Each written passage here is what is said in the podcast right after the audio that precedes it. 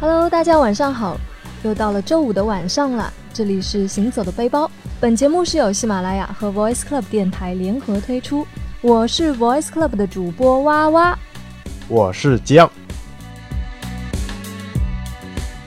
那我们今天的主题呢是丹麦的哥本哈根，因为我们的酱酱啊去了一次丹麦，去了哥本哈根。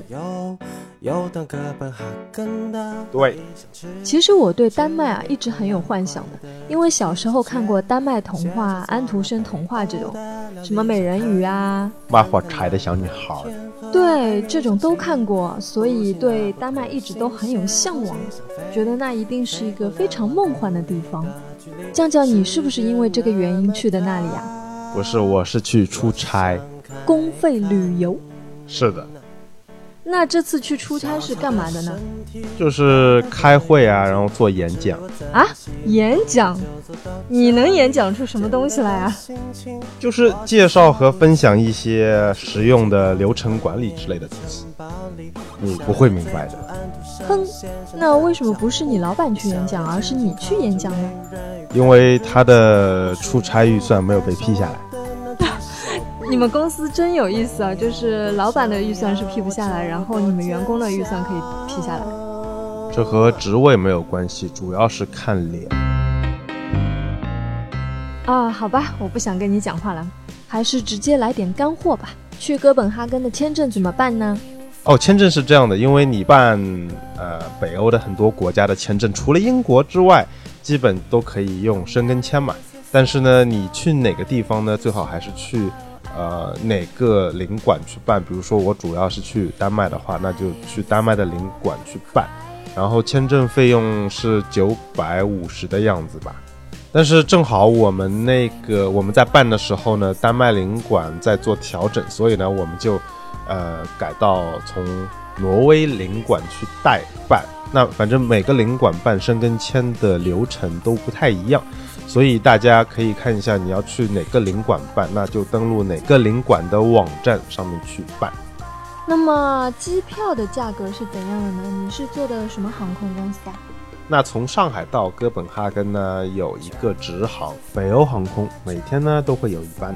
然后价格呢是，我是刚去的嘛，两月份去的嘛，价格是五千人民币左右一个人。嗯，往返的话，这个价格还是不错的哦。有没有打折呢？应该没有吧，因为我们其实办机票还挺晚的，所以应该就是差不多这个价格。那如果大家不是选择直飞，而是选择中转的话，那这个机票的价格还会有下降的空间哦。嗯，每个城市不一样。嗯，我所知的就是上海和北京都有到哥本哈根的直航，那其他城市大家也可以另外再看一下。好的，那在哥本哈根你住的酒店是哪家呢？啊，酒店是这样的，因为我们公司很注重效率这个事情，所以呢，我们的酒店呢就会离我们的哥本哈根办公室很近，啊，走路就可以到。那个地方呢，也是在哥本哈根非常中心的一个地方。那个酒店叫做 Wake Up，就是醒过来。Wake Up，感觉这个名字很有意思啊，是不是连锁酒店啊？对了，那酒店呢就还好，那个酒店因为虽然位置很好，但是呢。条件可以说是比较一般吧，啊，就是商务类型的酒店。酒店的价格是怎样的呢？价格，因为我们公司有折扣嘛，所以是四百多一个晚上，然后早餐是八十元。那丹麦克朗跟人民币的汇率呢，基本是差不多，可能人民币稍微贵一点点这个样子，但基本上大家可以按照一比一来算。那这个真的是蛮经济实惠的，哎，我听说丹麦的酒店里是没有牙刷的，像这种经济型的酒店。啊，是的，因为丹麦很注重环保嘛，你去超市买东西，如果要塑料袋的话，都会非常贵，要四块钱一个。那在酒店里面呢，没有牙刷，没有牙膏，没有擦脸的毛巾，一次性拖鞋也没有，其他都有。所以呢，如果你去丹麦的话呢，可以从国内直接就带过去这些东西，因为在当地买的话呢，会相对来说比较贵一些。哦，那那里的物价是怎样的呢？那里的物价基本上都会比中国国内要贵一些。啊，我从交通开始说吧，比如说我们从机场直接是坐地铁到的酒店。其实很方便，你从机场内就可以直接到地铁站，然后坐八站地铁就到了我们的酒店了，就是非常市中心的一个位置。那丹麦地铁的计费价格呢，是按照区域算的，一个区域是十二元，两个区域就是二十四元。那从机场到市中心呢，要横跨三个区域，也就是说要三十六元钱这个样子。哇，那地铁还是蛮贵的。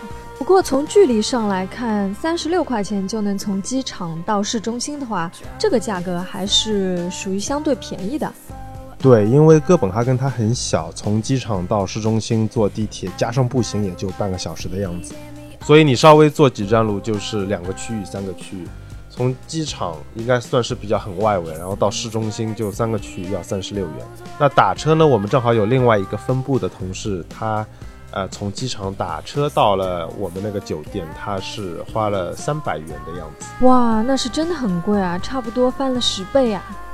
对的，在丹麦的主要出行方式呢，就是走路、自行车和地铁。因为很多地方其实你走路就可以到，然后稍微远一些呢，你就可以坐地铁。我记得我们有几个晚上比较懒嘛，所以就打车，然后基本上走路可能就五分钟、十分钟的样子。打车随便打一下都是七八十块钱，而且在丹麦买车的费用非常高，它的税是车本身价值的百分之一百多，加上在丹麦养车的费用很贵，所以自行车就成为了人们主要的出行方式。这里顺便提一句，就是你如果去哥本哈根的话呢，一定要看清人行道和自行车道，因为他们的自行车是不太习惯减速的，你看到自行车你就让他们。否则他们是不会让你的，而且车速非常快。好霸气的丹麦人呀！维京人嘛。所以大家在那边一定要小心自行车出没。对的，反正到那边呢，先观察大家是怎么走路的，然后走在有人的地方就好。那哥本哈根的地铁跟我们在国内坐地铁有什么不同吗？哦，哥本哈根的地铁有。两条线路，他们很少，就两条线路，然后加起来一共才二十二站吧。然后有一个非常有意思的地方，就是我记得我们从机场坐地铁的时候，就是你就走着走着就直接到了列车旁边了，到了站台上了，因为他们是没有闸机验票口的。我们在进地铁站的时候呢，它其实门口就几根很不明显的柱子。那你如果有哥本哈根的交通卡呢，你就在柱子上面刷一下就好了，也没有人看着的。然后你如果没有他们当地的交通卡呢，你可以选择买票。然后你买完票呢是没有地方刷的，你就买完直接放口袋里，然后直接上车就好了。我们一路上车就发现啊，没有人验票，也没有人检票，然后不知道这个票该怎么办。正当我们在这么想着的时候呢，就有一名列车员过来查票了。他拿着一个机器，他可以查各种各样的票，那所以我们把票给他看就好了。但是呢，这个不是经常会有的事情。比如说，我们从酒店回机场坐地铁的时候呢，就没有人查票，你就买了票，把票放口袋里，然后上车就好了。这里要提醒大家的呢，就是你去坐地铁的时候一定要注意看，因为他们买票的就是一个很小的机器，所以你要记得买票，不要不知不觉就上了车。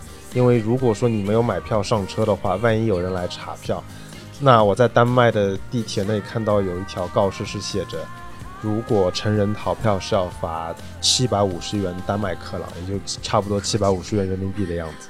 嗯，那一定要小心了，不然的话就是会因为这些失误而造成一些经济上的损失。